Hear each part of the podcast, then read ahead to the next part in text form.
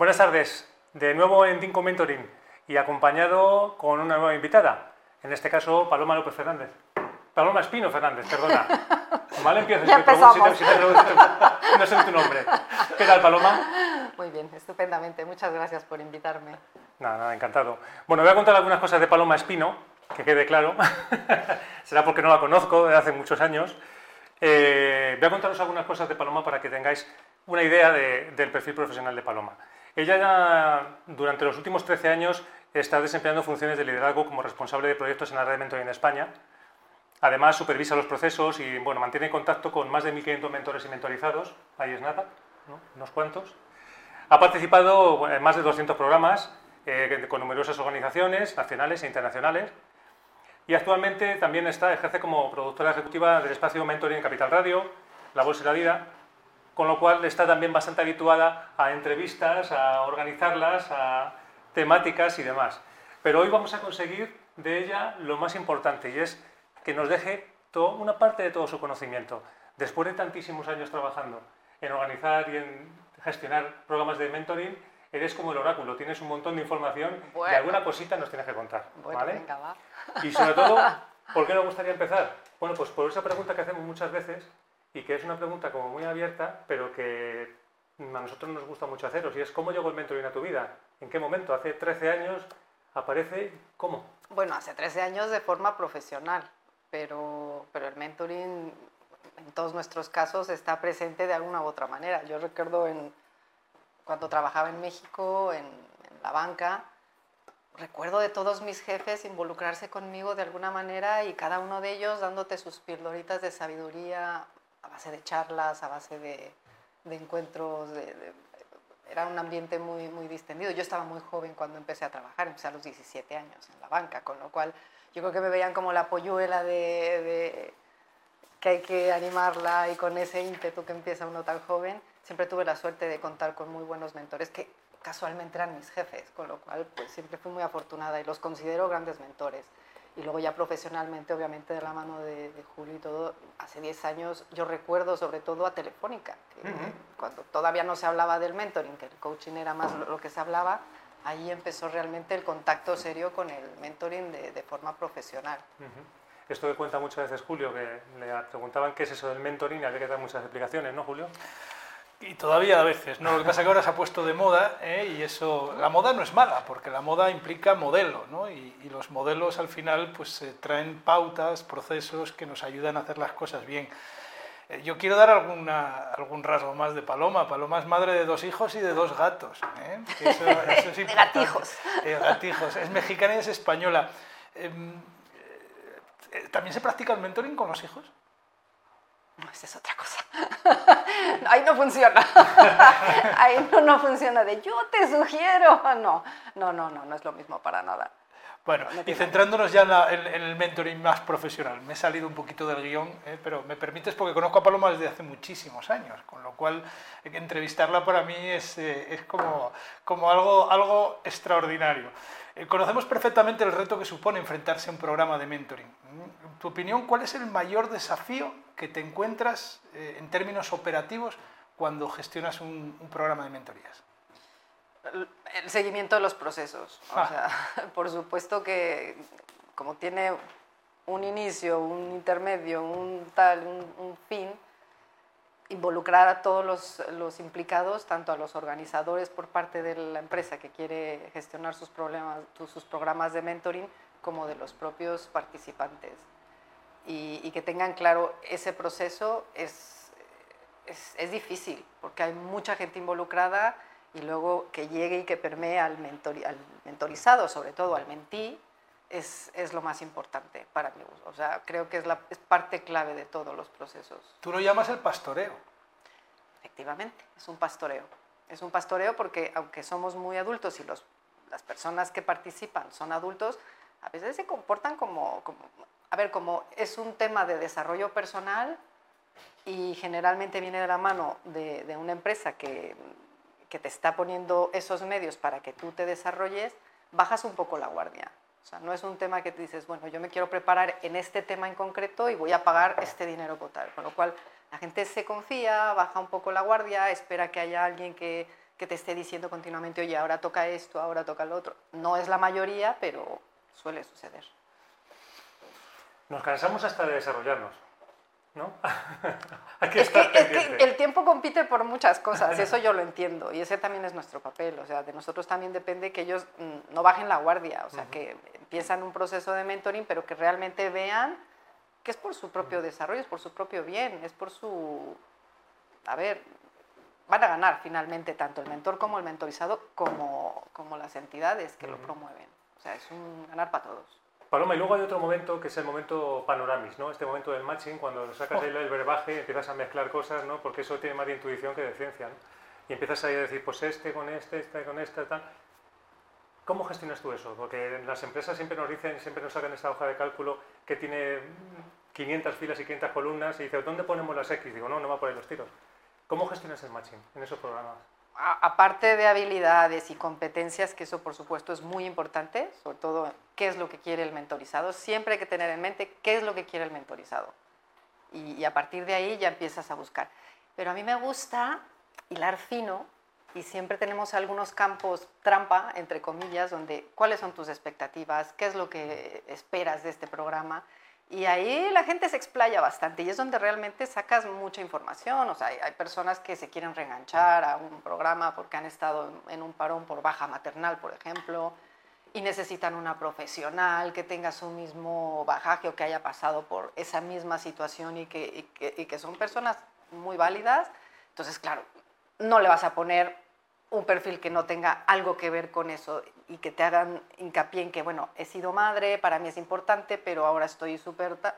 Eh, tienes que leer ese, ese feeling que, que te pone eh, en, pero en esos no mola saber que la, que la persona que está detrás haciendo la pócima haciendo esa fórmula maravillosa, se preocupa por estas cosas, no, no es tan directo decir, a ver si estos, es a que, ver si sale. Es que ahí está el éxito, o sea, gran parte del éxito de los programas es el matching, muchas veces lo hacen las propias empresas porque ya tienen claro que, bueno, si quiero que esta mentí vaya con tiquitín, vale, pero cuando lo hacemos nosotros, a mí sí me gusta hilar fino, y suele ser bastante efectivo, o sea, bastante efectivo, estamos hablando del 80%, 90% de que muchas veces te dicen, oye, qué bueno que me han puesto es que era justo lo que necesitaba. Digo, mira qué bien. Sí, nosotros eh, cuando nos preguntan qué, herramienta utilizamos para el matching, aparte que la tenemos, ahora hablaremos de ella, eh, nosotros no decimos que tenemos una IA, una inteligencia artificial, decimos que tenemos una IE, que es la inteligencia espino, ¿no? que es la que por ahí detrás es la que está haciendo ese, ese matching. Aparte que la llamamos la, cupido del, del mentoring, porque de verdad que es la que crea esas parejas que son la clave para que las relaciones funcionen. Paloma, una cosa es un programa de mentoring y otra cosa es crear una verdadera comunidad de mentoring. Para ello, nosotros tenemos un partner muy, muy importante y, muy poderoso, que es el mismo que utilizamos en el IS. Eh, ¿Cuáles son esas claves para crear una verdadera comunidad de mentoring en una organización? Para transformarla, digamos, una práctica puntual en una auténtica cultura de aprendizaje. Pues sobre todo por la herramienta también que sepan que no nada más pueden ser eh, mentores en algún momento. Este tipo de herramientas lo que te permite es ser la comunidad. O sea, tú no nada más puedes ofrecer tu servicio, sino también en un momento dado dices, oye, pues mira, yo necesito ahora concretamente este tipo de, de, conocimiento de este tipo de personas en especial. y ahí lo tienes, o sea, no nada más vas a ser mentor, puedes ser mentir toda tu vida. Con lo cual, esta comunidad sirve precisamente para eso, para, para buscar y encontrar esos perfiles que te puedan ayudar a desarrollar tu, tu potencial. Sí. Estás hablando de Mentor Cloud, una herramienta tecnológica. Yo siempre hago la analogía de que es una especie de LinkedIn privado donde los mentores mentís están perfectamente etiquetados en cuanto a necesidades y experiencias. El que puede ser mentor a la vez puede ser mentí, pero que se gestionen ellos mismos, ¿no? Lo que son las relaciones, ¿verdad? Sí, y la comunidad también es verdad que que es mucho de boca a boca. O sea, en, los propios programas, en cuántos programas no nos hemos encontrado y, tanto networking que dices, ay, mira, es verdad, pues planito de tal de aquella empresa, pues resulta que está buscando un perfil como el tuyo. O sea, también es el, tú eres un hilo conductor también de esas personas, ese que une los cables y dices, oye, a ti te puede venir bien hablar con este chico que está necesitando, o, esta persona, o este directivo, y, y así también funciona. O sea, no nada más es una inteligencia artificial, también está la parte humana que es mucho, muy valiosa, a veces más de, Sí, de lo eso que, que, no, que no creemos. se pierda, Paloma. La parte No, humanista que no se pierda. yo creo que no. Yo creo que no. Está muy bien lo de la inteligencia artificial, pero no, no perdamos el, el norte tampoco. Oye, Paloma, hay una cosa. Eh, esto, bueno, al final suena a, a algo profundo, algo que tiene trabajo, mucho trabajo, requiere tiempo, eh, cuidado, detalle. Al final, bueno, pues es una inversión en tiempo, en eh, económica también, evidentemente, en recursos. Pero si tú mm, tuvieras que decir a las empresas que no tienen mentoring ahora mismo, no, no aplican el mentoring como herramienta de, de desarrollo de las personas, le tuvieras que decir algo, ahora que tienes la cámara para ti, ¿qué les dirías? Pues que no es una moda, que es un, es un beneficio, no nada más para, a ver, porque en un programa de mentoring, mentores y mentís, o sea, gente que necesita crecer en su organización y mentores que normalmente es gente con mucha experiencia que, que puede aportar esa experiencia a los que vienen detrás y a los que definitivamente van a ocupar los puestos en un día de mañana.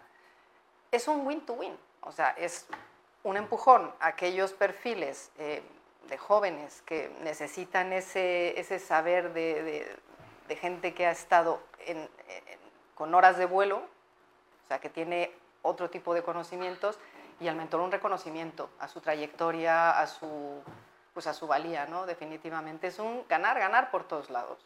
O sea, es un programa que además es muy fácil porque tiene mucho éxito, generalmente, y, y no nada más es aquí empieza y aquí termina, sino que el mentoring sale de, de, las empresas, o sea, te lo llevas a tu casa también, sí, o sea, lo aplicas también en, tu, en otros entornos. Entonces, esa es la parte chula, por eso les digo, no es un tema de moda, es un tema de que todos ganan. Sí, no te voy a decir que cuando te desarrollas no puedes parar ya, ¿no? Ya no puedes olvidarte de ello, ¿no? Y puedes aplicarlo en otros aspectos de tu vida, no nada más en el profesional, cosa que es, es lo bonito. Uh -huh. Hubo alguien que dijo que cuando la mente le metes información nueva ya no puede olvidarse de ella. Entonces, si la información que le metes es buena, si vale la pena, claro. la puedes utilizar, ¿no? Por supuesto. Sí, una de las pasiones de Paloma Espino es eh, cantar. ¿Mm? Canta, en, canta en, en, grupos corales, colaborativos, multitudinarios, además. Y tú siempre me has dicho que para saber y para poder cantar bien, una de las claves está en escuchar. Eh, y a veces incluso me has comentado que cuando te tocan el límite con los que cantan en otro tono, eh, no te permite escuchar a los tuyos y, y, eso es lo más complejo. Qué bonita metáfora del mentoring y de la labor del mentor.